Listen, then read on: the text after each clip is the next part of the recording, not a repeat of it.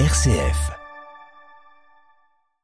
Alors cette société, justement, nous allons en parler en compagnie de Jean Pruvot. Bonjour Jean. Bonjour Simon. Bon Jean, vous êtes remis de vos aventures chez le dentiste Oui, oui, tout va bien. Alors Jean, ce mot société, on va justement prendre le temps de, de s'y pencher. Qu'est-ce que qu'est-ce qu'on peut en dire de ce mot? Alors, c'est un mot euh, d'une rare ampleur hein, qui nous concerne tous, bien sûr, en tant que membre d'une société, mais laquelle?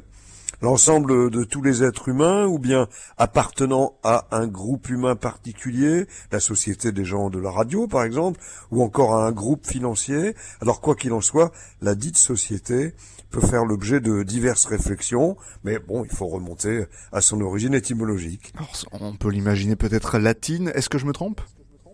Eh ben en rien, hein, cher Simon. Euh, ben, il s'agit bien en effet d'un mot latin, societas, désignant déjà une communauté issue du mot socius, à l'allié, euh, l'associé.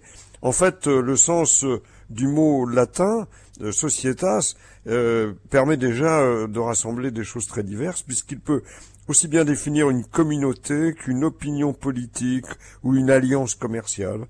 Et c'est en 1176 qu'on bénéficiera de la première attestation du mot, en langue française en tant que relation entre des êtres humains, puis un peu plus tard en tant qu'alliance. Hein, et, et en 1580 apparaît l'expression la société de quelqu'un, qui nous est ou non euh, agréable.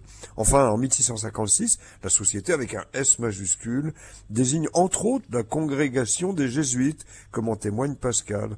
Au passage, repérons tous les sens donnés dans notre premier dictionnaire français, celui de Richelet, en 1680. En premier vient la société en tant que contrat de bonne foi par lequel on met en commun quelque chose pour en profiter honnêtement, avec pour exemple entrer en société avec quelqu'un.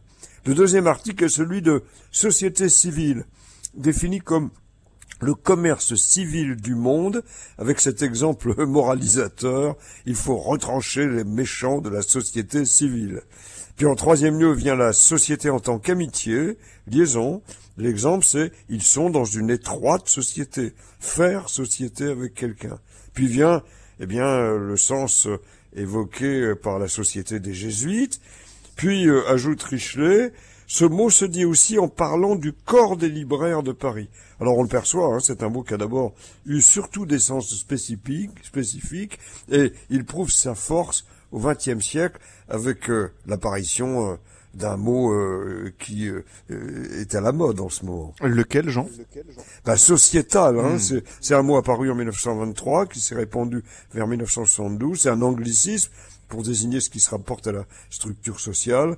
Et on doit au sociologue Théodore Fred Abel, eh bien, euh, ce mot-là. Alors, euh, je vous le conseille, hein, quand on, dans une conversation, on s'endort, bon, on, la relance en demandant quel est pour vous le principal changement sociétal?